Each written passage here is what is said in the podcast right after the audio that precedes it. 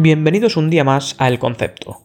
Hoy os traemos un episodio distendido, donde rompemos con la estructura habitual de nuestros programas y nos adentramos en una conversación personal e improvisada para conocernos un poco mejor y saber qué se esconde tras los artífices del podcast del momento. Si quieres saber cómo se originó el concepto y otras anécdotas, si quieres ver qué opinión le merece a Mario Dios, su propio padre o su jefe en el concepto, o si simplemente quieres darnos 20 minutos de tu día para que los convirtamos en un oasis narrativo, este es tu podcast. Comenzamos.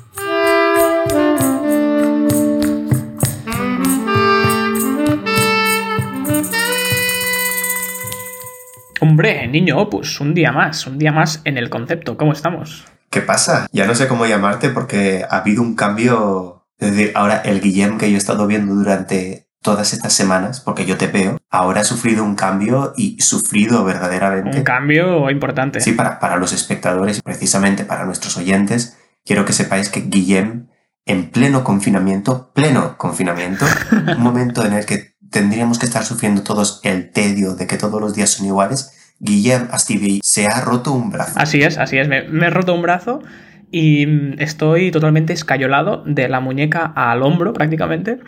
Y estoy, o sea, estoy en la mierda. Estoy en el puto barro de mi existencia ahora mismo. Esto es horroroso. Además, me he roto la mano derecha, o sea, el brazo derecho, el, el codo, de hecho, me he roto. Eh, y nada, yo salí a dar una vuelta en bici tranquilamente. Pensé, estoy agobiado de estar en casa, tío. Ahora que se puede salir un poco, salgo, me viene una ventisca de cara, me meto la hostia del copón y digo, bueno, tampoco duele tanto. Me voy a casa, sigo con la bici, llego, me hago la comida, como y al cabo de un rato digo, hostia, pues sí que duele, la verdad. Voy al hospital y me dicen brazo roto. Pero bueno, mm, de momento mantengo un poco el humor, pero ya te digo, esto está siendo horrendoscópico. No es la primera vez que tú y las bicis os lleváis mal. Eh, cuando me viniste a ver a, a, Copenhague, este septiembre no, el septiembre pasado, eh, estabas cantando ópera, porque Guillem canta mucho ópera, le encanta. Eh, mientras íbamos a buscar comida de vagabundos, es decir, comida gratis que, que daban a los vagabundos y fuimos a hacer cola ahí, porque yo casi no tenía dinero en ese momento.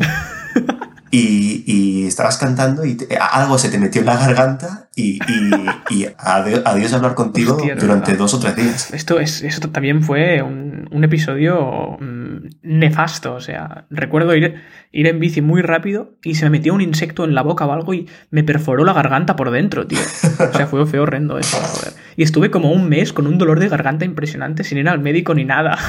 O sea, qué desastre, tío. Sí, sí. Qué tonto. Y haciendo sopitas los últimos tres días que estábamos ahí, que estábamos tan orgullosos. Bueno, tú que eres muy buen cocinero, yo solo limpiaba, pero yo digo, jo, por fin alguien que me hace buena comida y ahora me tengo que alimentar a sopitas porque se ha tragado el mosquito.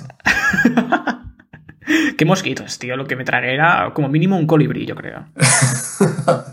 no sé, no sé. Fue uno de los momentos álgidos. Y yo creo que de esto va a ir el programa, ¿no? De un poco de anécdotas por la situación en la que estamos. Creo que lo ibas a presentar tú ahora bien. Sí, sí, bueno. Mmm, bueno, an antes de empezar, varias cosas, ¿eh? La primera, primera cosa antes de empezar, eh, aparte de que me he roto el brazo, ya lo he dicho, eh, también quiero decir algo importante, y es que en el último programa dijimos eh, un dato que nos lo sacamos un poco de la manga, como, como, como tantas cosas que decimos, ¿no? Y dijimos que ocho ministros de Rajoy eran del Opus Dei. Bueno, lo he buscado porque ya el dato este me chirriaba un poco. Y no son ocho ministros, sino que eran eh, tres o cuatro ministros, si no recuerdo mal, pero sí que muchos miembros de su gabinete eran miembros del Opus. Y de hecho he encontrado un artículo del, del diario público donde salen, creo que 75 figuras influyentes en España que son del Opus y salen muchísimos políticos, tanto del PP como del PSOE como de otros partidos, como muchísima gente en el Poder Judicial, como periodistas, etcétera, etcétera. Así que lo pondremos en la descripción de, de este episodio para que la gente eh, lo vea. También otra cosa muy importante es que eh, el otro día dijimos que mmm, saludaríamos a nuestros seguidores más fieles y se nos ha olvidado algunos episodios. Pero bueno, desde aquí hoy quiero mandar un saludo, un cálido abrazo, un húmedo abrazo a la señora Paz Morillo. Paz Morillo, una gran matemática, mejor persona y que me han dicho que escucha el concepto cada sábado a las 5 de la mañana cuando se levanta. Paz, eh, yo quiero ser como tú de mayor. Yo de verdad lo digo y lo digo 100%. De mayor quiero levantarme a las 5 de la mañana y escucharme a mí mismo en el podcast. Así que, Paz Morillo, muchísimas gracias, te dedicamos este programa. Yo también quiero dedicar, aparte de a Paz, a Candela y a Adrián, que yo soy el que lleva más o menos Twitter y son las personas que más o menos ayudan a hacer que la cuenta del concepto no sea el desierto del Sahara. Así que muchas gracias por vuestros likes y vuestros retweets. Todos estos seguidores fieles de ahora, eh, todos estos, luego cuando seamos eh, de, de, los top podcast, dirán, pues yo estaba ahí desde el primer día, cuando su audio era una mierda, pues, pues yo estaba ahí. Así que gracias a vosotros.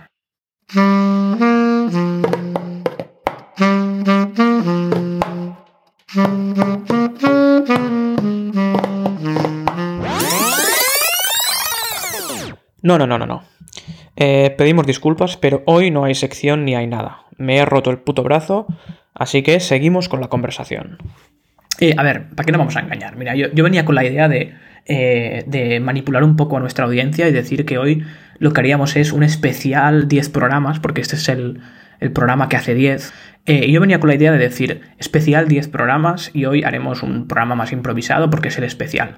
Pero no, no es porque es el especial, es porque me he roto el brazo, me tocaba a mí preparármelo y he estado tan sumido en, en, en, en una pocilga vital que no me he preparado nada. Así que he pensado, pues lo improvisamos y tenemos un, un episodio improvisado hoy que, que le llamaremos especial 10 programas, ¿no? Así que lo que haremos básicamente es contar unas cuantas anécdotas y, y, algunas cosas que nos vengan a la mente para conocernos un poco mejor a nosotros y también para conocer un poco mejor eh, la dinámica del concepto, ¿no? Pues yo quería decir, y es que yo conocí a este hombre de aquí con el que estoy hablando en la carrera. Yo recuerdo que empecé a hablar con él porque, background, yo venía de un colegio de chicos. A mí me daba vergüenza hablar con chicas. Y yo tanteé un poco el asunto y la persona más interesante, pero también menos emporrada que había que no era un puto loco, al menos a mi parecer, la, la, persona con la que más compaginaba era Guillem. Y yo recuerdo, uno de los primeros días, recuerdo que me dijiste una cosa muy tierna que, que siempre se me quedará en la patata. Y al cabo de pocos días o, o al cabo de pocas horas, eh, dijiste una cosa que pensé, ¿este hombre de dónde coño ha salido? A ver, a ver qué dice, a ver qué dice. En la primera parte me dijiste, Mario, ¿sabes que me gusta mucho que tú siempre digas buenos días? Eso siempre se me cuadró porque a mí en el Opus siempre nos decían, siempre buenos días, muchas gracias, perdón y de nada. Es decir, así se forma la sociedad. Dios, qué pereza. Y, el, y en ese momento, pues no sé, supongo que me, me, viste educado y dijiste, bueno, pues por fin una persona educada. Y yo, mira, he hecho un amigo gracias a esto. Pero al poco tiempo yo quiero pensar que el mismo día, pero seguramente no fue así, me dijiste, escucha Mario, esta persona, no voy a decir ni su género, porque entonces todo el mundo sabríamos de quién estamos hablando, esta persona tiene una voz tan horrenda que jamás podría ser amigo suyo, barra suyo. Cuando me dijiste eso, dije, un día de estos le parten la puta cara, seguro. Mi existencia consiste en eh, comprar papeletas para que me metan una hostia pero que nunca me toque. Ten cuidado porque el karma te, te, afecta, sobre todo en la bici, pero nuestro amigo Juan, que tiene el perro Pepe. Al, al que mencionamos, sí, sí. Al que le salió un bulto, luego estaba resfriado. Él lo dijo de los primeros días. Dijo, chaval, a ti te van a meter una hostia. Y es cierto. Muy bien, muy bien. Sí, sí, creo que es una buena anécdota, ¿no? Estas, estas dos caras que todos tenemos, ¿no?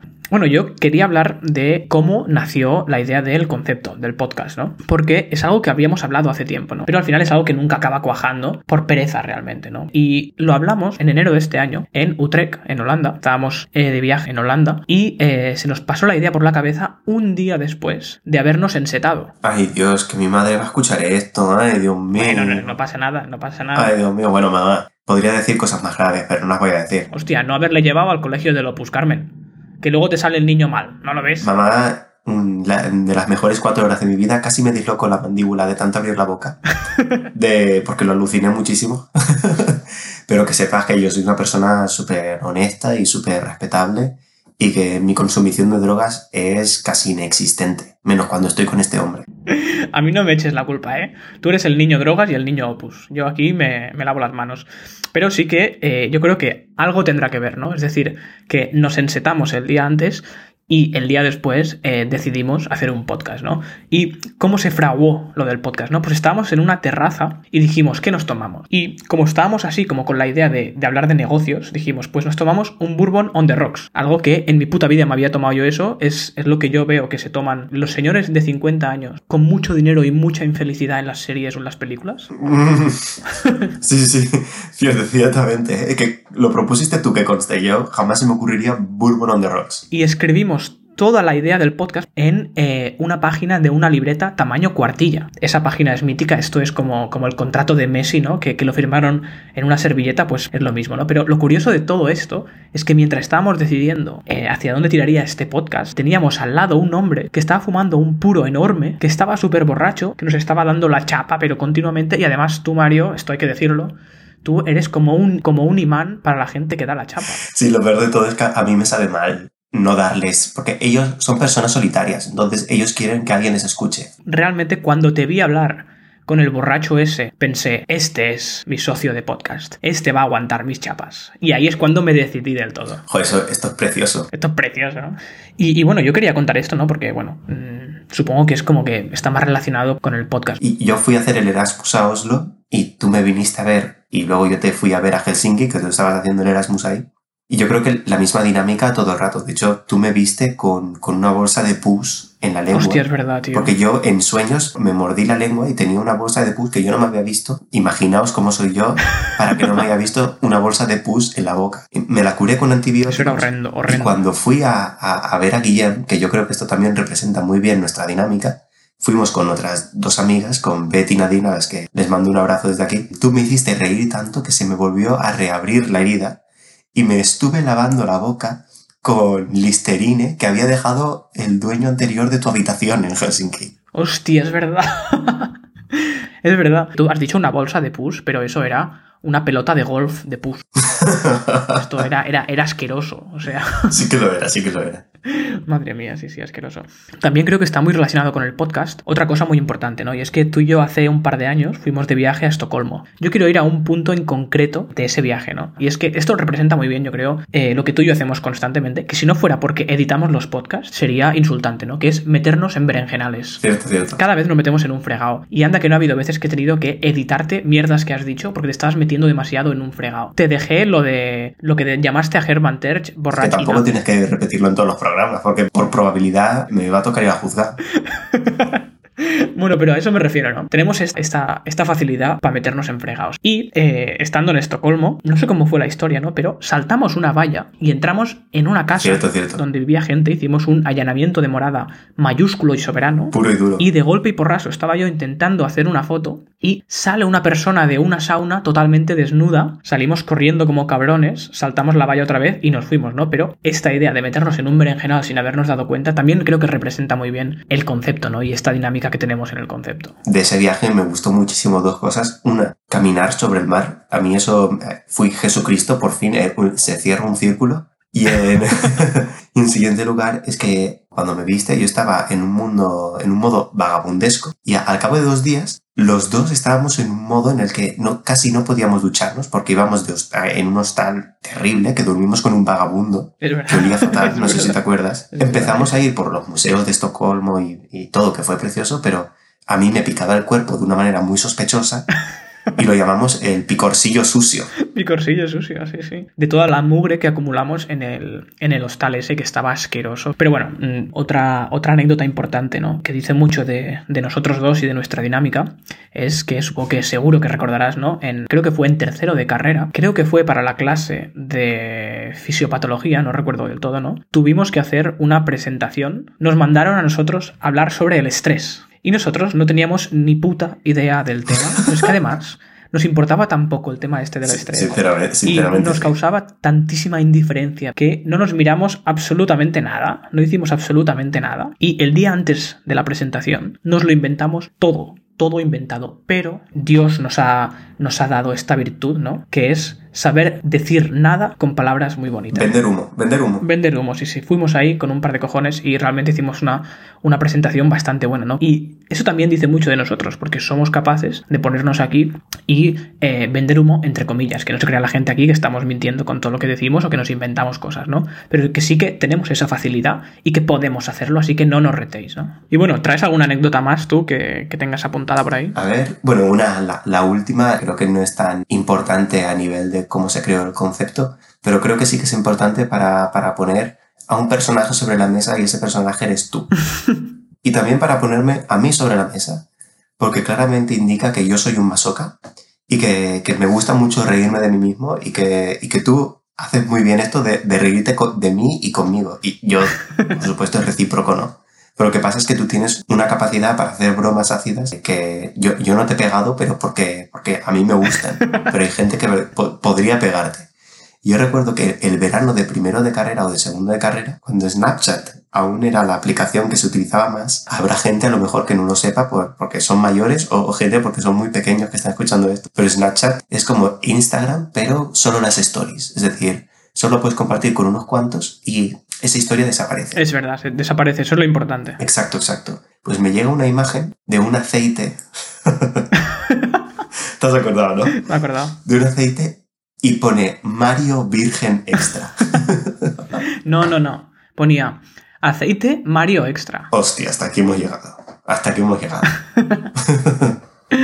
Sí, sí, recuerdo que vi que había una botella de aceite, ¿no? Y ahí en grande ponía aceite virgen extra y me vino a la mente, ¿no? Cuando aún estabas arrastrando tu mochila de niño Op y aún no te habías estrenado y hice la foto y cambié la palabra virgen por Mario, ¿no? Desde aquí decimos que si nos seguís en Instagram es posible que colguemos este fotograma, ¿no? Y también eh, os enseñaremos en algún momento la página de la que hablaba donde diseñamos todo el podcast del concepto, ¿no? Y bueno, yo fi- finalmente quería, eh, quería traerte un juego, un, un jueguecillo, un jueguecillo eh, travieso, para ver cómo te desenvuelves en situaciones de, de aprieto, ¿no? De, de aprieto y de, de pensar rápido. Esto yo tengo que verlo porque, a pesar de este colegueo, tú sigues siendo mi empleado y yo aquí soy tu jefe. Estoy nerviosísimo, estoy nerviosísimo. Sobre todo porque me he tomado una cerveza en esta media hora que llevamos grabando y voy a decir muchas barbaridades. Yo tengo una mente muy sucia, pero por, por mi educación, así que pido perdón de antemano. Bueno, eh, lo probamos, lo probaremos, ¿vale? Eh, esto se llama el juego del concepto. ¿Y por qué se llama el juego del concepto? Porque me da la gana. Estupendo. Y esto es importante porque es algo que eh, se hace en muchísimos programas de televisión, de radio y en muchísimos sitios, pero es que me da igual, porque es que creo que realmente llamarle el juego del concepto queda mejor, ¿no? Y esto es lo típico que yo te voy a dar un nombre o una idea o un concepto, de hecho, ¿no? Y tú tienes que responderme con una palabra o un titular o lo que te venga a la mente, ¿no? Así que cuando quieras, empezamos, tengo una lista cortita y a ver, a ver, a ver qué sacamos. Solo digo que a mis oyentes, a mis fans, que sé que tengo pocos, pero a aquellos, siento mucho que vais a sentiros decepcionados, porque es- son las 11 de la noche aquí. Pero bueno, va- vamos allá. Venga, va. Primer concepto. Opus Dei. Uf, encerrona. Vale, siguiente. Pedro Sánchez. Guapísimo. Me lo follo. Vale. Tercera. José Luis García. Papá, te quiero. Eh, ¿qué, qué más puedo decir para no meterme en líos? Papá, te quiero. Eh, para quien no lo sepa, José Luis García es el padre de Mario, eh, de- a quien también le mandamos un abrazo. Siguiente palabra es Juan. Fantasma. Es decir, Juan es un amigo nuestro y es un gran fantasma. Él lo sabe y es el, el dueño del perro Pepe, que es el nuevo, es el nuevo Excalibur, porque le salió un bulto y resulta que estaba resfriado. es que, tío, me da igual cuántas veces diga esto, me va a hacer mucha gracia. Un abrazo a Juan y, y a Pepe. Siguiente, Murakami. Maestro de los maestros y sinceramente si algún día le veo, probablemente me deje penetrar por detrás. Siguiente, Islas Canarias. Encerrona. Que no les tengo mucho cariño a, las Islas Canarias. Mis padres están viviendo ahí ahora mismo. Ellos lo saben y ellos saben que a mí no me gusta nada. Pienso que son unas islas muy sobrevaloradas, muy feas en cuanto a ciudad, me estoy hablando a nivel de naturaleza. Muy bonito a nivel de comida, perfecto a nivel de gente mejor, pero a nivel de ciudad, es decir, Las Palmas de Gran Canarias es una mierda franquista. Es, Franco fue ahí y se cagó. Así es, sí, sí. Siguiente, Bob Dylan. Felación. Lo mismo que, que Murakami, pero lo que me haría por detrás, pues por delante. porque es mayor y sé que no podría aguantar por detrás. Vale, perfecto. Y ahora te hago eh, una pregunta derivada y es, ¿quién prefieres que se muera, Bob Dylan o Murakami? Tío, esto que estás haciendo es de la resistencia Lo sé, y lo no sé. voy a responder esta pregunta. Hay, hay que responder. Bob Dylan ha hecho tantos giros en su carrera, tantos giros, y ha dado tantas oportunidades a sí mismo, Vale. que yo creo que incluso ahora con el nuevo álbum que está generando, va a dar un giro más y tengo muchas ganas de ver qué es. Yo creo que puede seguir incluso evolucionando. Sin embargo, Murakami eh, tiene una temática y una estructura muy, muy condensadas y ya que lleva haciendo durante muchos años. Funciona porque es Murakami, pero lleva bastante tiempo. Yo creo que sus historias se han quedado un poco estancadas en el mismo patrón. Y yo creo que ahora mismo quien tiene más oportunidades de ofrecer algo nuevo es Bob Dylan.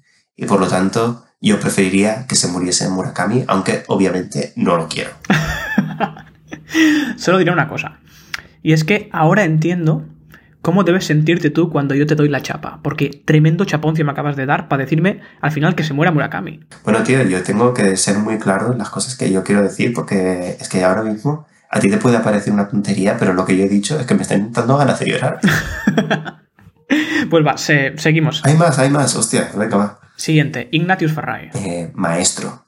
Pero no maestro a lo de Murakami, sino maestro de verdad. Yo aspiro algún día a ser como él. Él fue monaguillo también cuando era pequeño. Él es cómico ahora mismo, yo no aspiro a ser cómico, pero yo, yo verdaderamente aspiro a ser un personaje más o menos como él, pero sin ser separado. Y por cierto, un abrazo a su primo, David Quinto, que nos ha escuchado, y, y un abrazo porque es un crack. Eh, gracias por escuchar el concepto. Y eh, nos quedan tres solo, los más importantes, va. Dios. El cadenas, igual que Encerrona. El, es una etapa de mi vida que sinceramente no, no me acuerdo de nada de lo que hice. Bueno, bien, bien, bien. Siguiente, Guillem. Hombre, gran amigo, pero importante, y aquí es lo que quiero decir. Iba a decir compañero por un segundo, es lo que me ha, lo que me ha salido de la mente, pero lo que quería decir es jefe, por supuesto. Ahí, Eso es lo que quería escuchar, tío. He tenido que hacerte todo el puto juego para que me dijeras eso, tío. ¿Has visto? Eres un mierdas. ¿Y cu- cu- ¿Cuál es el último? ¿Cuál es el último? Porque ya después de ti. y el último, más importante, es. eh, tienes que contestarlo, ¿eh? Es Mario García. Vale, va. Matado. Ahí. Así es como me he visto siempre, desde, desde la humildad. Yo siempre me he considerado un matado, porque siempre desde pequeño me he creído mejor que los demás. Luego me han venido curas de humildad, y yo ahora, un poco más humilde, pienso que soy un matado. Pero precisamente por decir que ahora soy mejor que antes, esto me hace un poco más matado, porque el matado nunca deja de ser matado, y aquella persona que piensa que ha dejado de ser matado, lo es más matado aún. Así que ya veremos qué dice Mario dentro de cinco años. Claro, es decir, ¿qué hay más eh, de matado que creer que has subido en la escala de matado? Exacto, exacto. O sea, que eres un poco menos matado. O sea, eso es de muy matado, ¿no? Yo puedo pensar, hostia, pues has mejorado mucho, Mario, pero pensar eso es básicamente es decir que, tío, eres un matado. Yo creo que ha quedado bien aquí al final. Lo dejamos en que eres un matado y yo también me adscribo a las filas de, de los mataos. Y desde aquí, los dos mataos, terminamos este programa y mandamos un abrazo a todo el mundo que nos esté escuchando y eh, nos vemos en el siguiente programa donde seguiremos eh, siendo mataos y donde seguiremos diciendo cosas de muy mataos. A mí me parece estupendo. Un abrazo.